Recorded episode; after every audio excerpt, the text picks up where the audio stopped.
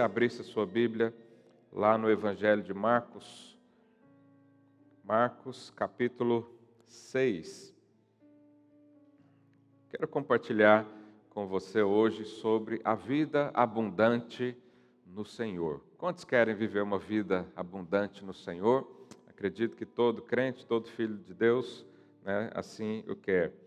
Lá em Marcos 6, verso 30, diz assim a palavra de Deus: Voltaram os apóstolos à presença de Jesus e lhe relataram tudo quanto haviam feito e ensinado. E ele lhes disse: Vinde repousar um pouco à parte num lugar deserto, porque eles não tinham tempo nem para comer, visto serem numerosos os que iam e que vinham. Então foram sós no barco para um lugar solitário.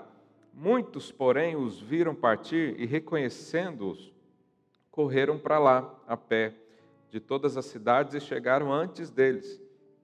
Ao desembarcar, viu Jesus uma grande multidão e compadeceu-se deles, porque eram como ovelhas que não têm pastor, e passou a ensinar-lhes muitas coisas. Em declinando a tarde, vieram os discípulos a Jesus e lhe disseram: É deserto esse lugar e já avançado a hora. Despede-os para que, passando pelos campos ao redor e pelas aldeias, comprem para si o que comer. Então aqui os discípulos falaram para Jesus: Vamos despedir essa multidão que nos acompanha, porque esse lugar é deserto, né, não tem muito comércio, mas eles passando pela aldeia conseguem um alimento para comer. Verso 37. Porém, ele lhes respondeu: Dai-lhe vós mesmos de comer. Disseram-lhe: Iremos comprar duzentos denários de pão para lhes dar de comer? E ele lhes disse: Quantos pães tendes? E de ver. E sabendo-os, ele responderam: Cinco pães e dois peixes. Então Jesus lhes ordenou que todos se assentassem em grupos sobre a relva verde.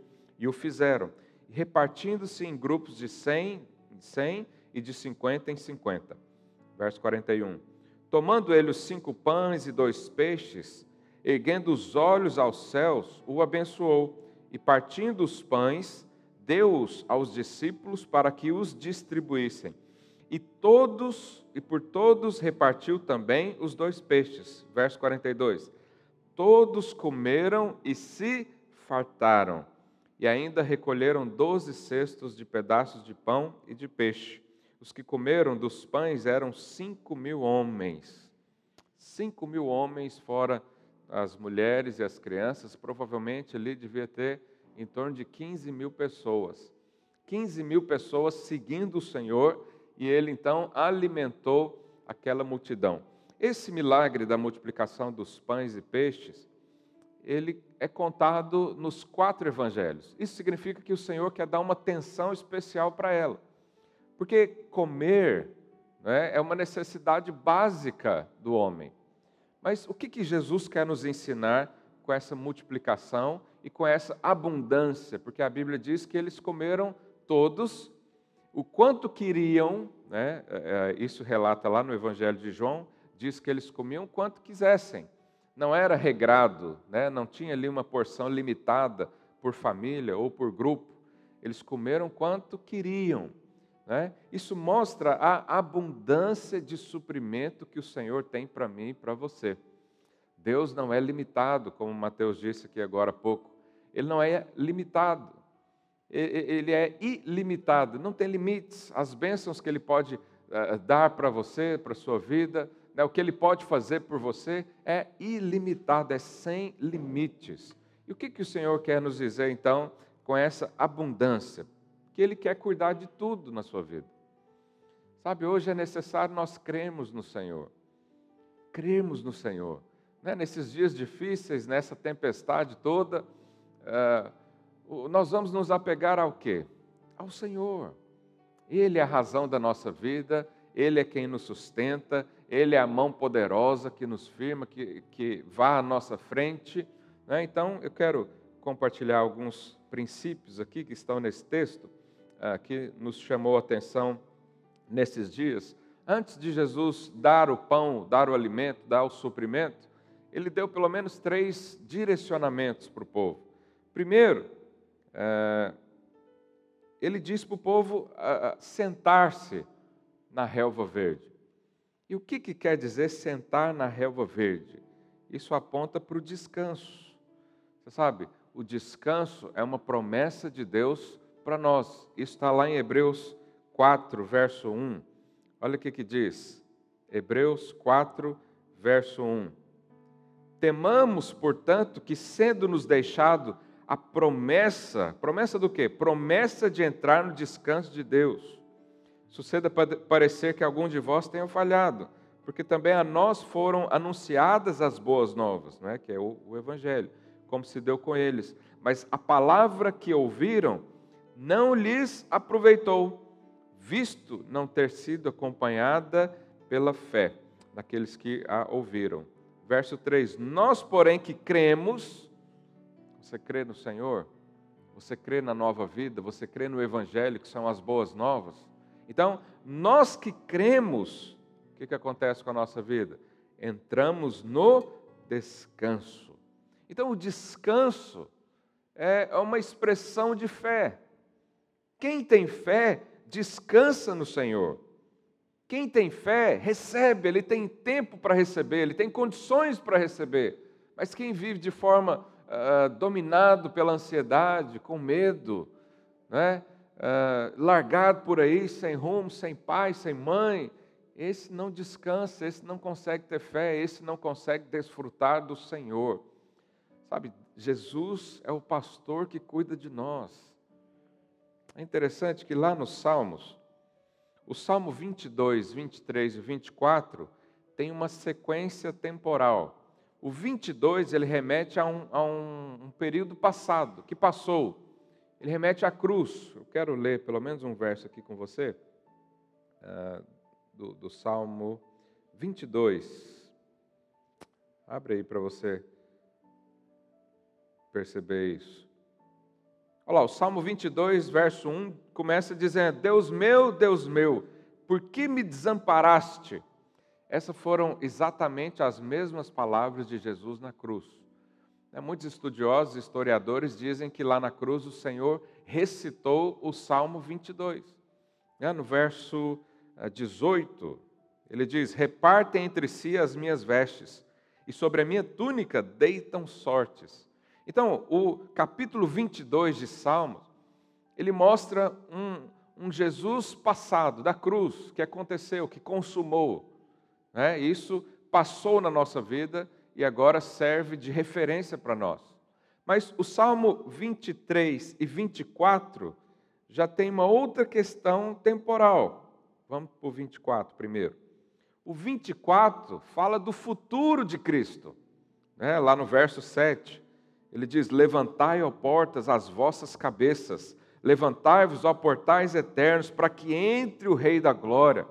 Quem é o Rei da Glória? O Senhor forte e poderoso, o Senhor poderoso nas batalhas. Então, o Salmo 24 ele uh, anuncia o futuro de Cristo. Quando ele virá, e nós estamos à espera, pode ser a qualquer momento, pode ser hoje, pode ser amanhã, aqueles que amam a vinda do Senhor oram todos os dias e dizem: Maranata, hora vem, Senhor Jesus.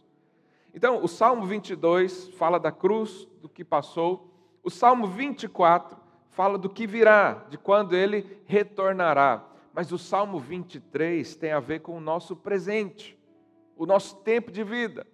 E nesse tempo de vida presente, o que, que o Senhor nos diz?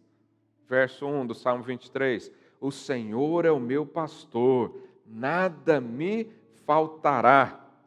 E aí o verso 2 tem tudo a ver com o que nós lemos lá em, Mateus, em Marcos 6.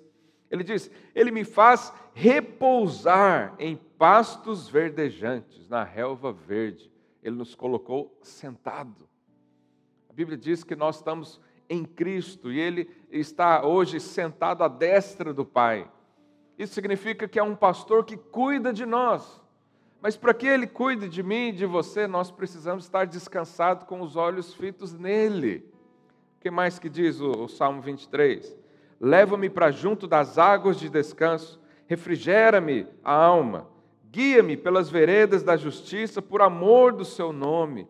Ainda que eu ande pelo vale da sombra da morte, não temerei mal algum, porque tu estás comigo. O teu bordão e o teu cajado me consola. Prepara-me, preparas-me uma mesa na presença dos meus adversários. Unge-me a cabeça com óleo e o meu cálice transborda. Bondade e misericórdia, certamente, com certeza absoluta, me seguirão todos os dias da minha vida e habitarei na casa do Senhor para todo sempre. Então, o Salmo 23 é para nós hoje. A cruz já passou, nós temos herança da cruz, nós recebemos vida na cruz. Né? Ele vem, nós, os nossos olhos estão nele, desejando a sua volta. Mas hoje eu e você podemos viver em paz porque nós temos um pastor que cuida de nós. Nós temos um pastor que nos faz estar sentados. Não é pelo esforço, não é pelo, pelo nosso, pela nossa força que nós vamos conquistar tudo aquilo que o Senhor tem para nós. Uma vida abundante depende da sua paz, depende do seu descanso, depende de você confiar no Senhor. E isso tem tudo a ver com fé. A maior expressão da fé é o descanso. E hoje eu quero liberar essa palavra sobre a sua vida. Que haja descanso na sua vida. Que haja um, um, um refrigério hoje na sua alma, para os, os alvos que você tem, para uh, o que você quer para mais um ano no Senhor. É necessário você sentar e deixar o Senhor servir você. Ele vai preparar uma mesa na frente dos seus inimigos, é o que a Bíblia diz. Ele vai fazer você uh, ficar com a alma refrigerada. É como tomar uma Coca-Cola num dia de calor. É esse o sentimento de refrigério. Sabe, essa é a vida que o Senhor tem para nós. Um, um, exemplo de fé está uh, lá em Marcos 2, 4, quando um paralítico né, que não pode se locomover está deitado numa maca, numa cama, e quatro amigos os levam até Jesus. Mas por que, que eles levaram até Jesus? Porque eles tinham fé. Eles tinham fé para saber que, ao levar esse amigo paralítico até Jesus, Jesus iria curá-lo. Mas quando eles chegaram lá na casa de Jesus, em Cafarnaum, a casa estava muito cheia. E tinha pessoas à porta, tinha pessoas ali de fora, lá dentro já estava uma multidão de pessoas. E eles tiveram então a brilhante ideia de subir o paralítico no telhado. Olha a engenharia toda. Né? Subir no telhado já não é uma coisa fácil. Ainda carregando uma cama, um leito. Né? Então eles subiram, lá em Marcos 2, 4, uh, e diz: E não podendo aproximar-se dele por causa da multidão, descobriram o eirado, né, o telhado, no ponto correspondente ao que Jesus estava, e fazendo uma abertura, baixaram o leito que jazia o doente. Aí olha o que a Bíblia diz no verso 5: Vendo-lhes a fé. O que, que Jesus viu naqueles homens? Fé. Ele não viu a coragem, a ousadia, ele não viu o desespero, ele viu a fé, porque a fé é o que move montanhas. A fé é o que faz as coisas acontecerem. Jesus disse ao paralítico: Filho, os teus pecados estão perdoados. Ele imediatamente levantou, pegou o seu leito e saiu. Então, o que, que chama a atenção de Deus? A fé. E a fé está no descanso. Sabe, eu sei que nós temos uma, um falso uh, sentimento onde, uh, se você chegar e arrependido e chorando aos pés do Senhor, a sua vida vai mudar. Não necessariamente. A moeda dos céus é a fé. A fé que move. Eu já vi muita gente se arrepender, chorar, mas não ter fé para conquista. Não adianta nada. Hoje nós vivemos num tempo onde muitas pessoas padecem de dor, muitas pessoas estão em sofrimento, mas não tem fé. E quem não tem fé e não descansa no Senhor, não recebe. O Senhor diz para mim, para você: assenta na relva verde, descansa os seus olhos, coloque os seus olhos em mim e com certeza o alimento e a provisão vai chegar na sua vida. Nós precisamos disso. Um outro exemplo de fé é da mulher que tinha hemorragia por 12 anos. e alguém ensinou para ela que Jesus curava. E ela eh, foi até Jesus, tinha também uma multidão, e ela passou por baixo de todas as pessoas, rompeu ali aquelas dificuldades e tocou em Jesus e foi curada. Mas toda a gente ali à volta tocava em Jesus. Mas o único toque que Jesus disse que saiu poder foi dela. Mas qual que era o pensamento dela? Se eu apenas tocar, serei curado. Isso é uma questão de fé, de descansar. Eu preciso estar no Senhor, eu preciso tocar no Senhor, eu preciso ter com Ele. Mas sabe, esses dois exemplos que eu dei eh, são pessoas que chegaram perto de um Jesus encarnado, quando ele vivia aqui. Mas hoje Jesus já não está aqui em carne, ele está em espírito. Então hoje não é eh, necessário e nem possível eu e você tocarmos em Jesus, literalmente. Então, esse tocar no Senhor se transformou numa posição, uma posição de fé. E essa posição é o descanso. Quem descansa, em outras palavras, ele está dizendo: Eu estou em Jesus. Eu estou aqui com Jesus, Ele está aqui comigo, Ele mora dentro de mim. Né? Eu sou um com Ele, então eu creio. Eu creio nas promessas, eu creio nas palavras, eu creio nas impressões que Ele me deu eu creio num ano 2021 abençoado, cheio de abundâncias de suprimento. Sabe, esse é o nosso posicionamento hoje. Naquela época as pessoas tinham que correr e tocar em Jesus. Hoje eu e você precisamos crer na promessa do descanso de Deus. Se você crê, diz um amém aí no seu lugar, na sua casa. Então, sentar na relva verde significa esse descanso, porque o descanso alimenta a fé. Só aqueles que estão descansando no Senhor conseguem comer e se fartar. Quem está correndo, quem está desesperado, ansioso, querendo resolver na força do braço, né, querendo resolver todas as situações no seu intelecto natural, humano, esses não conseguem parar e desfrutar de um Deus que supre. Só pode desfrutar aquele que vive no descanso. Mas um outro ponto desse texto que nos chama atenção hoje, no verso 39 de Marcos 6, diz: Então Jesus lhes ordenou que todos se assentassem, vírgula, em grupos sobre a relva verde. Sabe, aqui é um princípio espiritual para nós. O Senhor é, nos mandou viver em comunidade. Não há cristianismo é, de forma individual. Você sabe, o suprimento para nós está no corpo. Aquela mulher hemorrágica, ela tocou no corpo. A forma de tocarmos hoje no corpo é vivermos em família. O corpo é eu e você, juntos. Então, há aqui um princípio espiritual que viver em comunidade, em família, é a forma segura da vida cristã. Sabe, quem está junto, ah, ele não passa dificuldades. Mas quem está sozinho, normalmente, passa fome. Esses dias alguém me ligou e perguntou, pastor, você sabe da situação uh, dessa família? Eu disse, eu não sei. Eles estão tão distantes que a gente nem sabe o que, que acontece. Aí o irmão me falou, não, nós vamos lá ajudar porque está com muitas necessidades. E eu, naquela hora, entristeci o coração, por quê? Porque não precisava passar por isso tudo. Por que está passando por tantas necessidades assim? Porque está sozinho, se isolou, né? afastou do corpo, afastou ah, dos irmãos, da célula onde estava. E quem vive assim não desfruta de um Deus que supre todas as coisas, porque há muito poder quando eu e você estamos reunidos. Você sabe, o poder ali do Pentecostes, lá em Atos 1,8, quando o Espírito Santo veio, ele estava em unidade. Lá em Atos 2 fala da igreja também que eles viviam de casa em casa, compartilhando pão. Sabe, não é possível compartilhar o pão sozinho.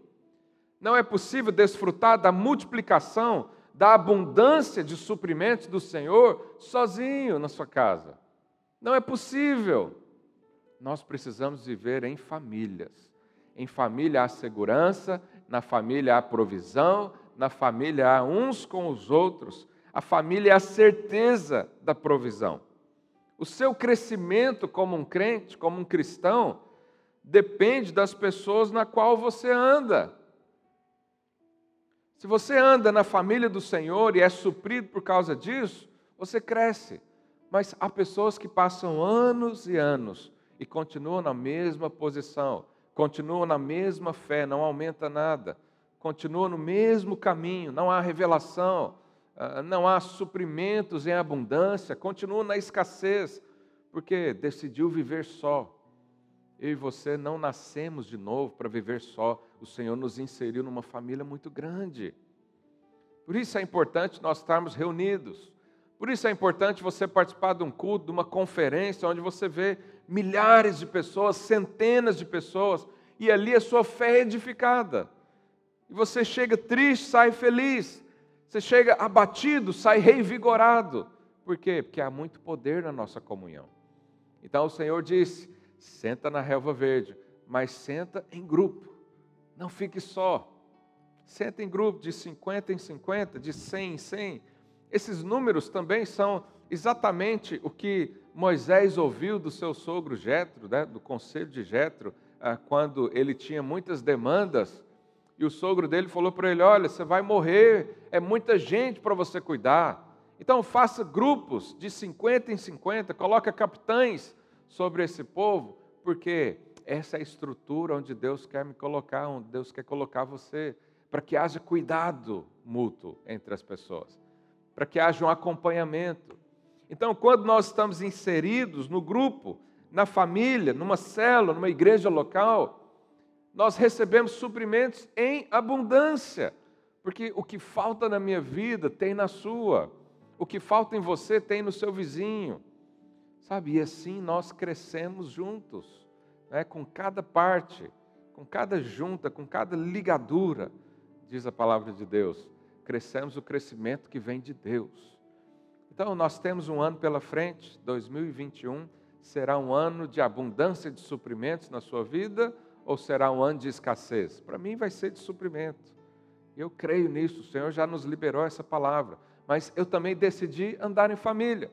Eu decidi viver de 50 em 50, de 100 em 100, porque essa é a vontade de Deus para nós.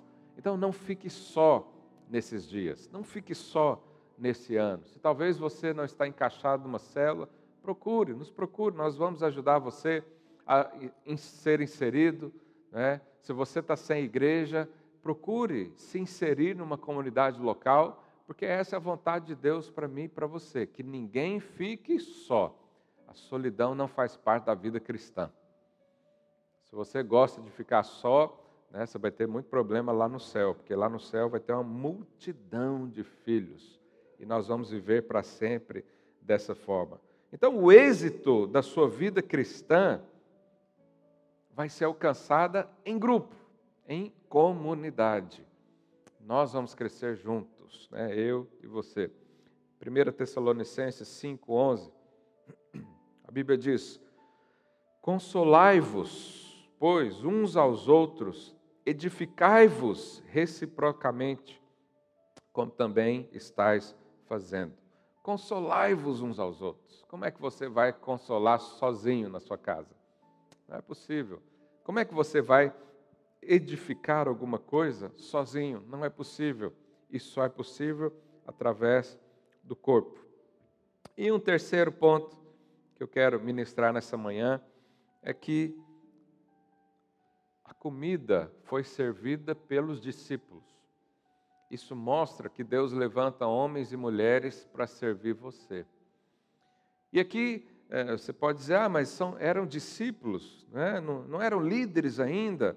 Mas lá no, capítulo, no verso 1 do capítulo 6 de Marcos, que é o texto base aqui de hoje, quando conta a história, diz o que? Voltaram os apóstolos à presença de Jesus. Eles já eram apóstolos. E o que são os apóstolos? São os líderes da igreja. Depois que Jesus né, ressuscitou, uh, veio ter com os discípulos, ele deu ali as instruções e foi levado aos céus, e ficaram então as pessoas que iriam continuar o ministério de Jesus. E através desses homens, o Evangelho chegou até mim, até você, e, e nós agora continuamos também.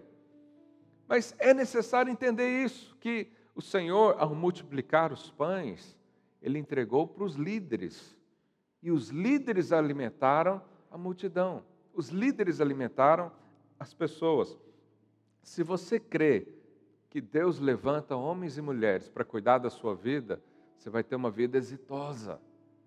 Mas se você é aqueles que quer é, viver uma vida de forma independente, de tempo em tempo você vai passar por escassez. Que vai viver só. Não vai aceitar a liderança que Deus colocou na sua vida. Então, há princípios muito importantes para nós nesse ponto de vista. Lá em 1 Tessalonicenses 5,12, olha o que o apóstolo Paulo diz.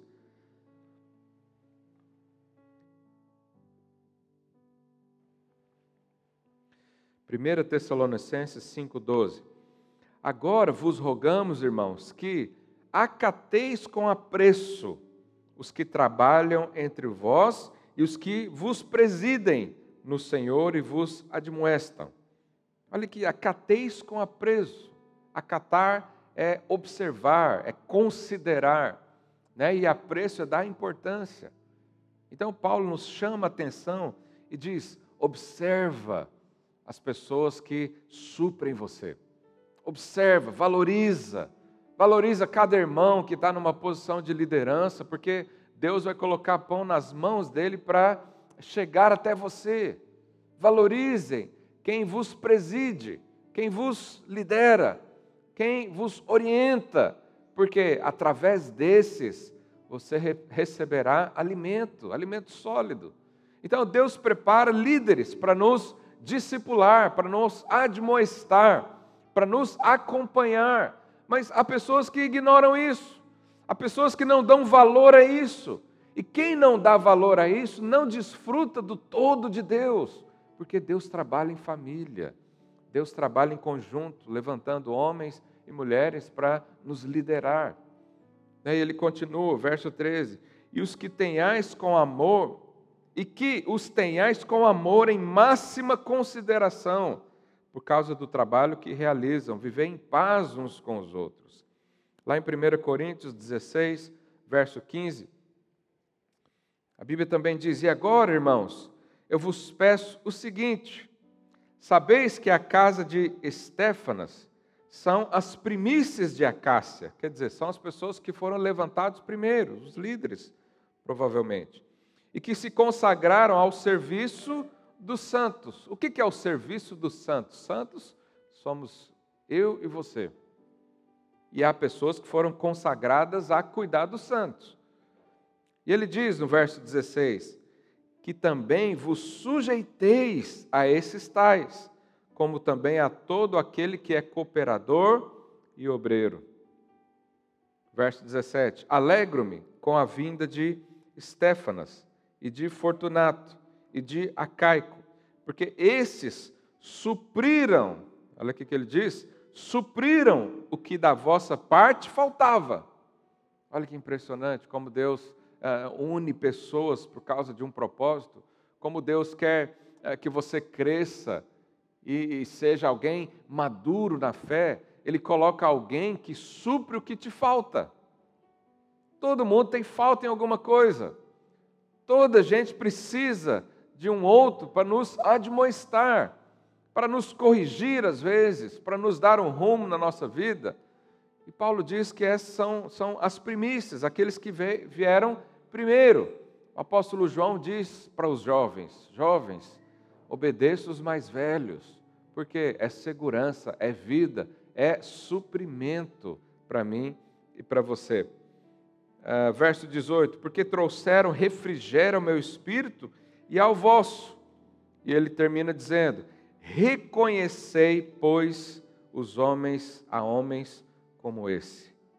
Então Deus põe sempre pessoas à nossa volta para nos suprir, para trazer o pão que nós precisamos. Quantas vezes eu já li a Bíblia e, e não entendi alguma coisa, e alguém com mais conhecimento que veio primeiro que eu chega e esclarece, aquilo entra como luz no meu coração, como alimento. Quantas vezes é, eu estou perdido e não sei o que fazer numa situação, e Deus levanta alguém com uma palavra de direção e vida para mim. Quantas vezes eu estou lá em casa, triste, abatido, e o, o meu líder liga bem no, na, no horário onde eu pensei em desistir de tudo, ele liga e traz uma palavra. Por quê? Porque falta coisas em mim, falta coisas em você, e o Senhor coloca pessoas para suprir essas faltas. Pessoas que é, têm um encargo por você, que amam sua vida, que preparam, que é, leem a palavra de Deus, oram por você e têm encargo de trazer a palavra. É o seu pastor, é o seu líder de célula, é o seu discipulador. E a Bíblia diz: acatai essas pessoas com apreço, considerai com máxima consideração. Recebe esses homens, recebe essas mulheres, porque te farão bem. Então, o que, que nós vamos fazer nesse ano? Hoje é o último culto do mês de janeiro. Né? Esse ano agora só temos mais 11 meses, já passou um mês. O tempo passa. E o que, que nós vamos fazer? Vamos ser supridos com toda a abundância de suprimento do Senhor? Ou vamos escolher uh, guiar a nossa própria vida? Sabe, Jesus quer nos ensinar uma lição com isso. Primeiro ele diz: senta, descansa, eu tenho algo para você, eu cuido de você, eu sou o seu pastor. Depois ele diz: viva em grupos, não ande sozinho. E agora em terceiro ele diz: eu vou levantar pessoas para te alimentar. Continua no descanso, a provisão vem, e a provisão muitas vezes vem através de pessoas, de líderes que o Senhor eh, te dá. Esses irmãos têm encargo, esses irmãos têm mais sabedoria do que nós, têm mais experiência, podemos ouvi-los Sabe, se você ouve essas pessoas, se você acata, como a palavra de Deus diz, essas pessoas, há muita sabedoria na sua vida. Mas a estupidez é andar sozinho, é querer inventar a roda, sendo que ela já existe há muito tempo. É buscar algo novo. Não, eu tenho algo novo. Que novo o quê? Quem tem é Jesus, Ele quer te dar, Ele vai dar nas suas mãos. Mas Ele usa pessoas. Então, valorize os seus líderes, valorize os seus pastores, porque eles vão suprir as suas necessidades. Então, eu quero hoje chamar você a desfrutar de um banquete do Senhor, a, a viver uma vida abundante de suprimento, de multiplicação. E como é que eu vivo isso? Entendendo esses princípios, que o Senhor vai é, dar uma promessa de descanso, vai inserir você numa família e vai colocar líderes na sua vida. Se você entender esse processo, se você entender esse caminhar no Senhor, pode ter certeza, você vai ter um ano exitoso diante de Deus. E as, os suprimentos do Senhor vão vir por todos os lados. Vem através do corpo, vem através da sua oração individual também, vem através da liderança, vem através de um culto, de uma célula, de uma reunião de discipulado.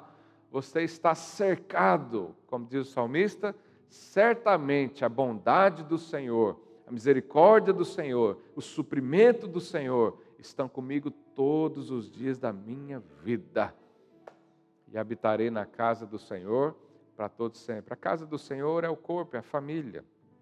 E nós hoje estamos nisso. Então hoje eu quero deixar essa breve palavra ao seu coração e que você decida aceitar essas orientações do próprio Cristo, né, de abundância de suprimentos. Ele quer suprir você, ele quer alimentar você, ele quer dar tudo que você precisa, mas é necessário que você ande por fé. E fé é confiar nos caminhos do Senhor. Então, aí no seu lugar, feche os seus olhos, vamos orar para que essa palavra entre, penetre no nosso coração e nos traga vida. Senhor, nós agradecemos pelo suprimento, agradecemos a Deus pela vida que o Senhor nos deu. Agradecemos, ó Pai, porque o Senhor é um Deus multiplicador e nós cremos num ano de provisão, nós cremos num ano, ó Deus, onde as chuvas vieram e as sementes plantadas brotarão, crescerão, trarão mais frutos ainda. Pai, nós cremos no descanso do Senhor. Leva, Deus, cada irmão, cada irmã a descansar, a saber que o Senhor é a nossa justiça, o Senhor é a nossa luz, o Senhor é a nossa força. Ó Deus, o Senhor é tudo que nós temos. Pai, nos leva a viver em família, a amar uns aos outros, a viver na comunhão, no partir do pão de casa em casa, nos leva a ser corpo do Senhor. E nós cremos a Deus e agradecemos pelos líderes, agradecemos pelos discipuladores, pelos pastores e por todos aqueles que ainda virão a ser, ó Deus, vozes nessa cidade, nesse lugar, porque nós cremos que eles são usados pelo Senhor para abençoar a nossa vida, em nome do Senhor Jesus. Amém. Então, tenha você uma semana abençoada, de muito suprimento, em nome do Senhor Jesus. Até domingo que vem.